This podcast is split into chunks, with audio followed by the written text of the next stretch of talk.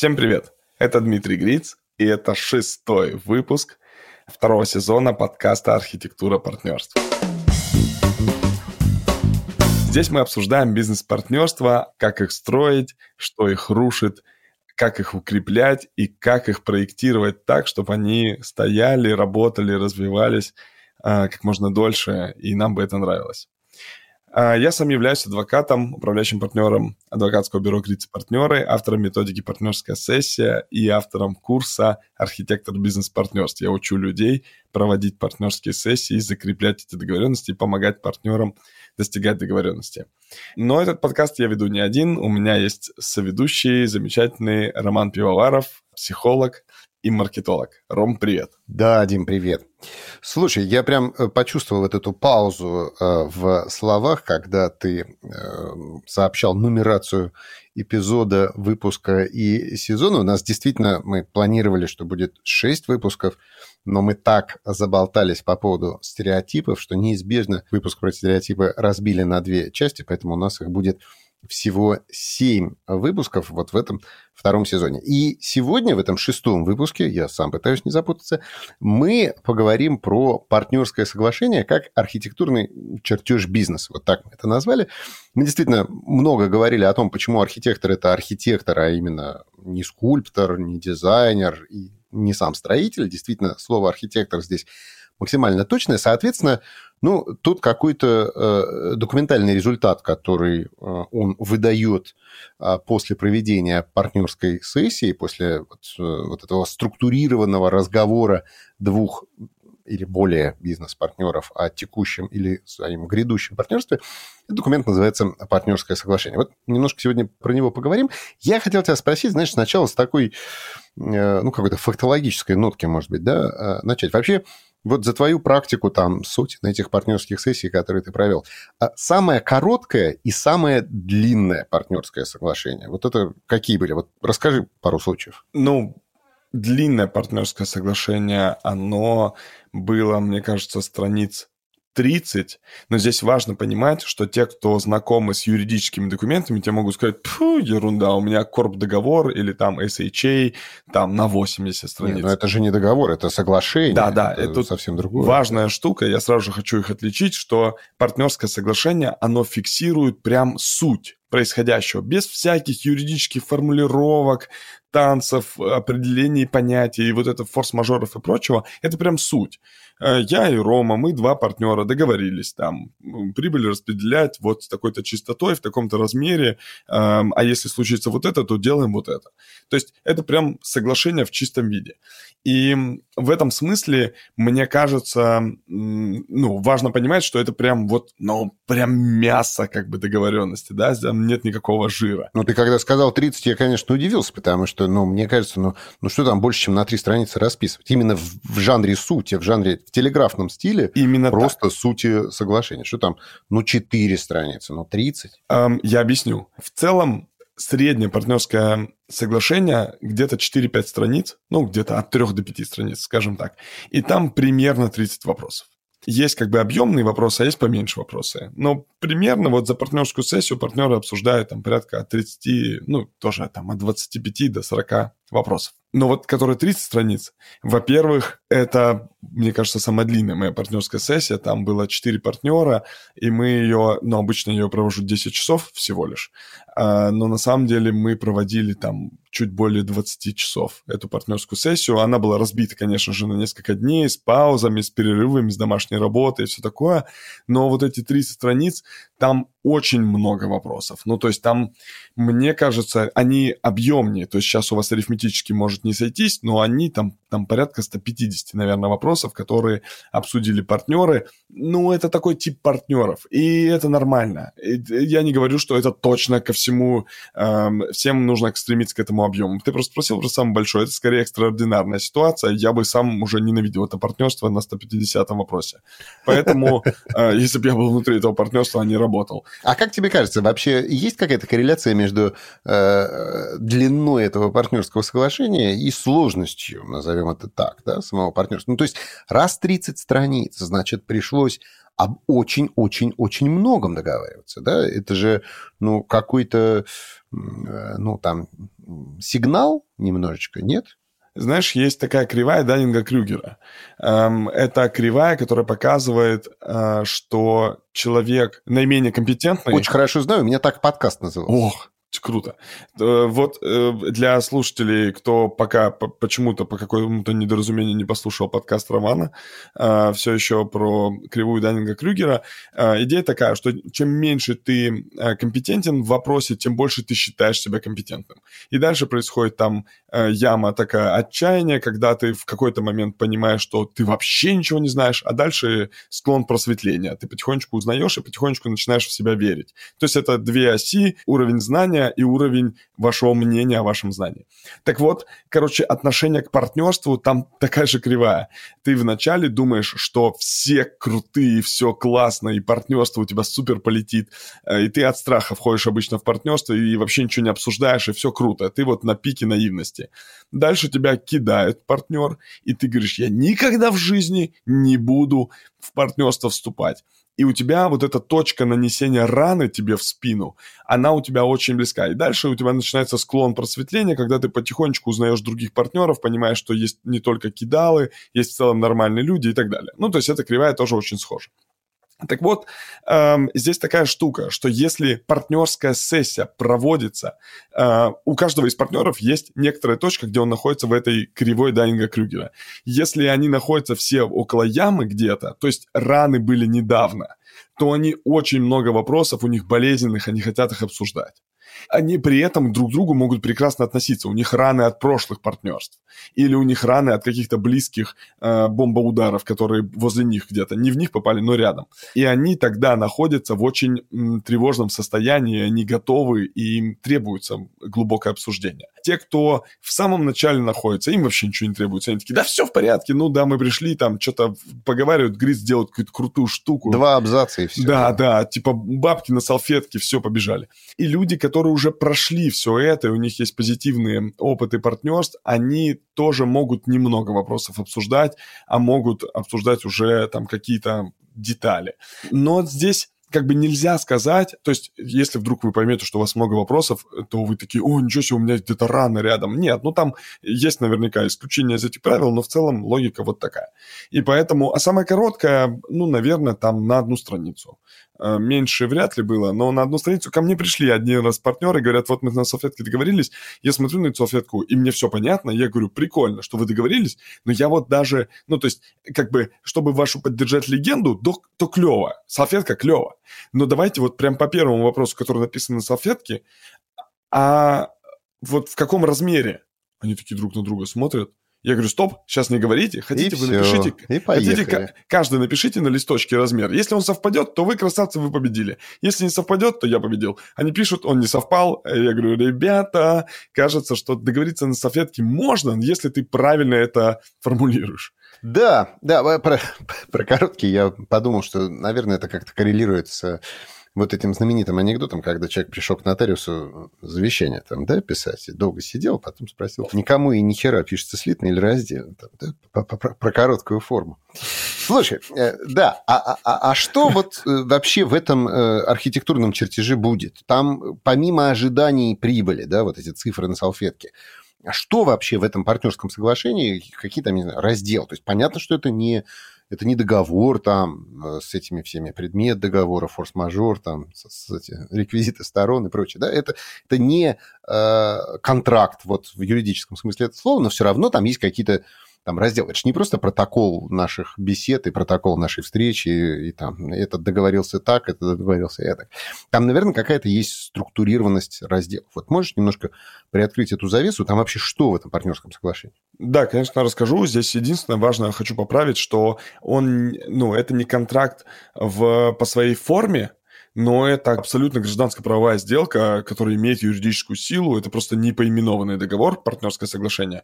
И с точки зрения юридической силы, это обычный договор. Если вы, ну, если вы немного разбираетесь в юриспруденции, то в каждом типе договора есть существенные условия. И если вы условно сделаете смешанный договор, который перемешает много разных договоров, то вы просто существенные условия конкретных договоров прописываете, и это на самом деле вот здесь можно выделить такой договорчик, где такой, такой, такой. То есть э, с точки зрения юридической силы, с моей точки, э, с моей позиции, это э, непоименованная гражданско-правовая сделка. Угу. Она имеет силу. Но содержательно она создается не юристом, потому что юристы мыслят в своих шаблонах. Они говорят, вот у нас есть три типа рельс, мы только по ними ездим. А на самом деле это не совсем э, эффективно.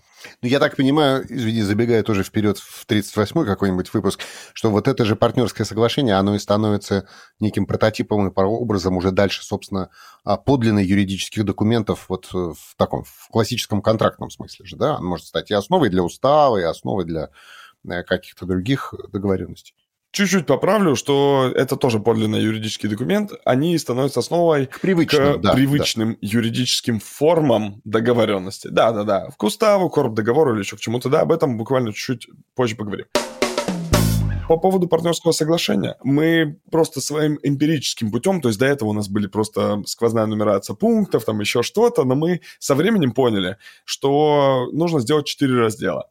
Два из них являются как бы центровыми. Это второй и третий раздел. Второй раздел – это про э, права партнера как владельца компании. Вот у него есть доля, как машина. Он ее может продать, может не продать, может быть запрет на продажу, может там еще что-то. Машина сколько то будет оцениваться и все такое. Вот он как, как держатель доли. Это его, назовем это корпоративные права.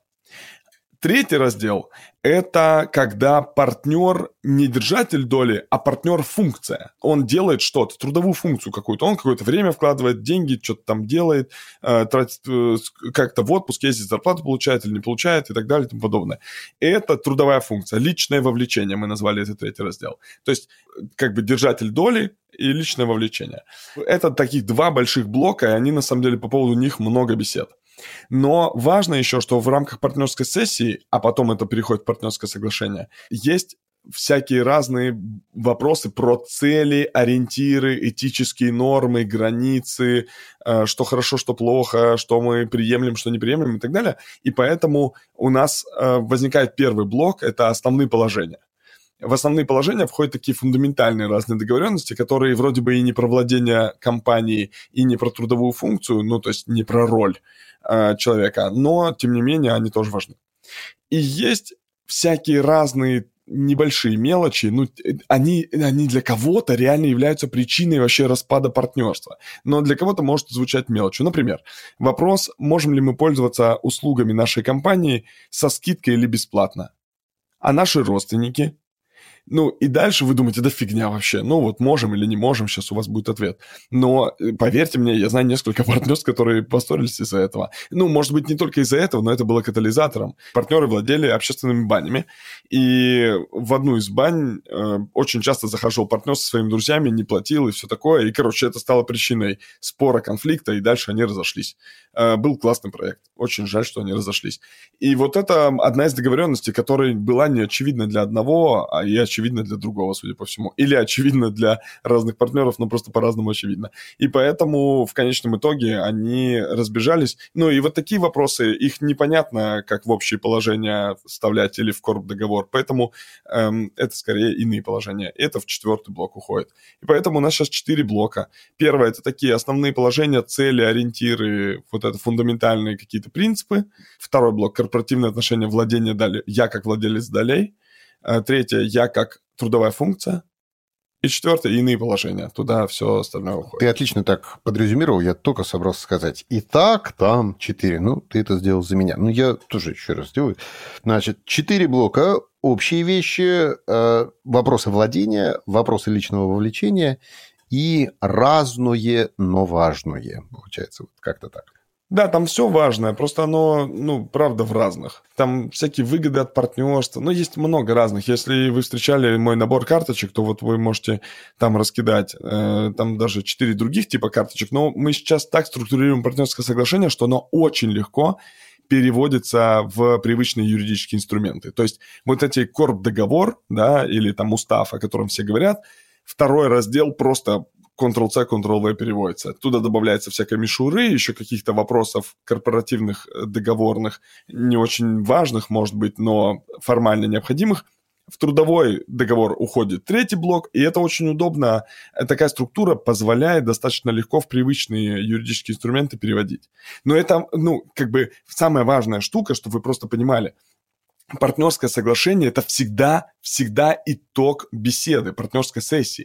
То есть партнерское соглашение само по себе не может существовать, это глупость. Как и корпоративный договор, который без беседы. Вот ко мне приходит э, как к юристу, говорят, Дмитрий, мы хотим корпоративный договор. Я их отправляю там к своему корпоративному юристу, Данил им говорит, ну, э, ответьте вот на наш э, брифинг, например, э, чтобы заполнить этот договор, ну, чтобы понять, что вы хотите вообще там предусмотреть. Они знаете, что говорят? Они говорят, ну, вы сделайте просто, ну, в лучших практиках мы слышали, у вас очень сильная корпоративка, сделайте, пожалуйста, в лучших практиках.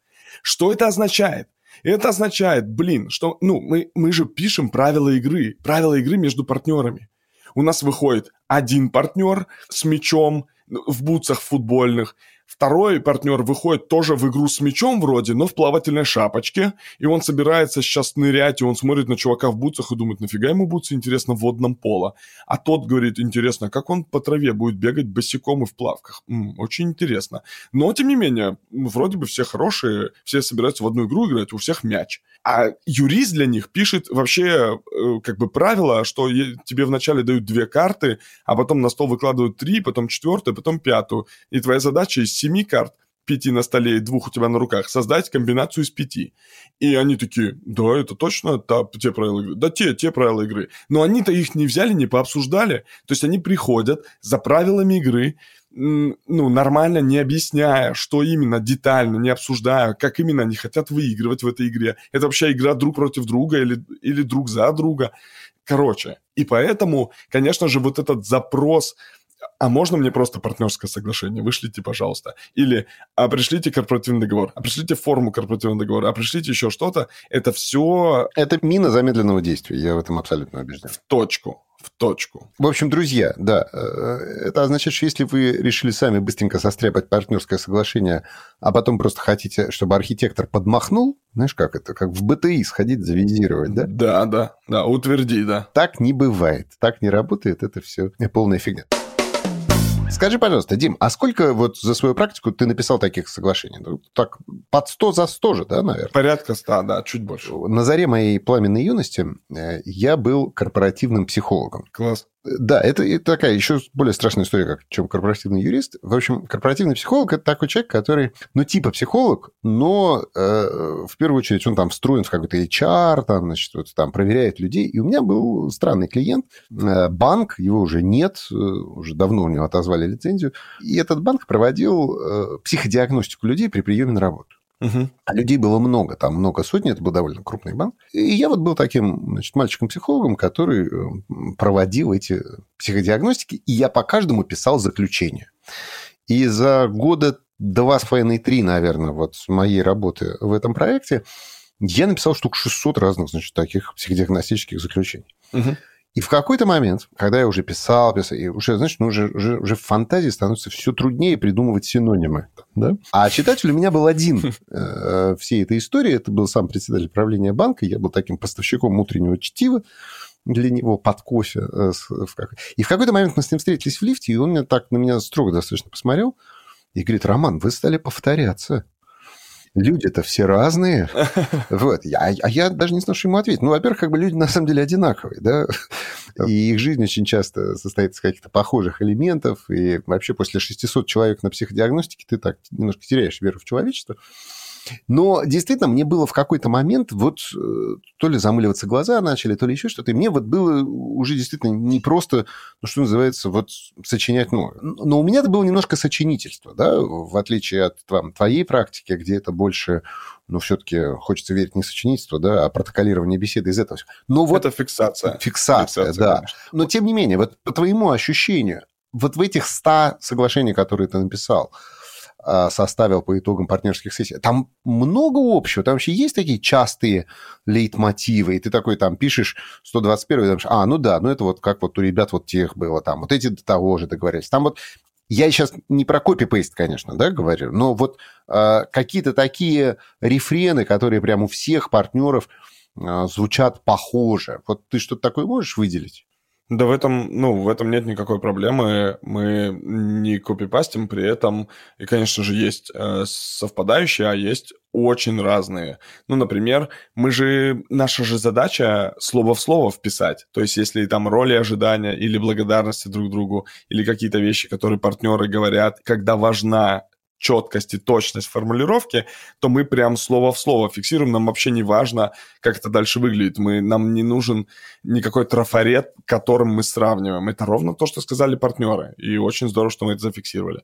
Какие-то моменты типа договоренности о том, что будет, если мы умрем. Их на самом деле там две альтернативы. Здесь нет никакой... Здесь просто нужно объяснить партнерам, что в этом нет ничего страшного. Есть, э, ну, вернее, это, конечно же, очень печальное событие, но в целом сценария всего два. У тебя наследуют э, ну, люди за партнером доли в компании или стоимость этих долей. То есть в наследство входит как бы часть компании или деньги. И это партнерам просто нужно решить друг с другом. И все, и других вариантов нет, по сути же. Да, ну дальше там чуть-чуть развивается это про то, что если это деньги, то как вы определяете эту действительную стоимость э, компании, э, как часто вы ее определяете, можете ли вы определить формулы и в любой момент ее ну, идентифицировать, как долго выплачиваются деньги Э, в виде ну, рассрочки наследникам партнера и так далее. Это будет индивидуально. Но в целом там алгоритмически все равно это можно построить. Конечно же, это можно построить и нужно это делать. То есть, если вы возьмете чужое партнерское соглашение, вам, скорее всего, никакой пользы оно не принесет, потому что вы не знаете, какие еще есть варианты. То есть вы читаете этот вариант и думаете, так, а мне этот сюртук как бы в пору или не в пору. Ну да, а то, что бывают штаны, в общем, не видно. А то, что, да, вы другую задачу решаете, вам нужен зонт, например. Ну, короче, это такая другая история. Эм, но все равно это конечное количество вариантов. Кроме вот точных слов, например, благодарности, ролей или еще чего-то, что говорят партнеры друг другу, это мы фиксируем прям слово в слово потому что там важен даже пример, фамилия, какая-то ситуация. А помнишь, мы в Хабаровске? Бам. И в этом смысле, ну, сам текст соглашения может включать вот такие вещи, что вот мы это делаем так же, как сделали в Хабаровске. Телеграфный стиль, который должен быть понятен самим партнерам. Да, в точку, конечно. Ну, там не, не так же, как мы делали в Хабаровске, потому что здесь это не конкретное утверждение. Но, например, а, у меня был, была партнерская сессия, где партнеры, э, когда мы обсуждали, что будет происходить, если вот они совсем не договариваются, я говорю, давайте придумайте какой-то сценарий, который, ну, позволяет вам последний шанс восстановить отношения, потому что как бы сжечь мосты всегда успеем, давайте строить эти мосты. И они говорят, короче, если мы совсем уже не договариваемся, то мы едем на выходные на два дня, мы вдвоем проводим в Баварии, там играем, короче, в какую-то компьютерную игру, бухаем, гуляем вместе. И если мы после этих двух дней не договоримся, то тогда окей, расход но типа вот эти два дня должны быть. И оба партнера такие, да, круто. И вот она конкретика. Конечно же, ровно такая конкретика должна быть. Я потом через год их встретил, надо сказать, эта история есть продолжение. Я говорю, ну как у вас дела? Они говорят, офигенно, все Из круто. Из Баварии работаем, не вылезаем, просто... да? Не-не-не, говорит, круто, работаем. Он говорит, единственный минус. Я говорю, что такое? Он говорит, прикинь, так в Баварию не съездили. А, говорит, он просто второй живет там в Европе, а я бы съездил, но мы не спорим ни по каким вопросам. Говорит, я даже вот хотел бы. вот такая штука. Супер, замечательно. В следующем выпуске, друзья, говорим... Э, у нас практически в каждом сезоне есть вот эта вот тема про конец партнерства, да, и она, э, как правило, последняя. Поэтому в последнем выпуске э, нашего этого сезона, да, это будет седьмой выпуск следующий, мы поговорим про выход из партнерства. Именно так. До встречи.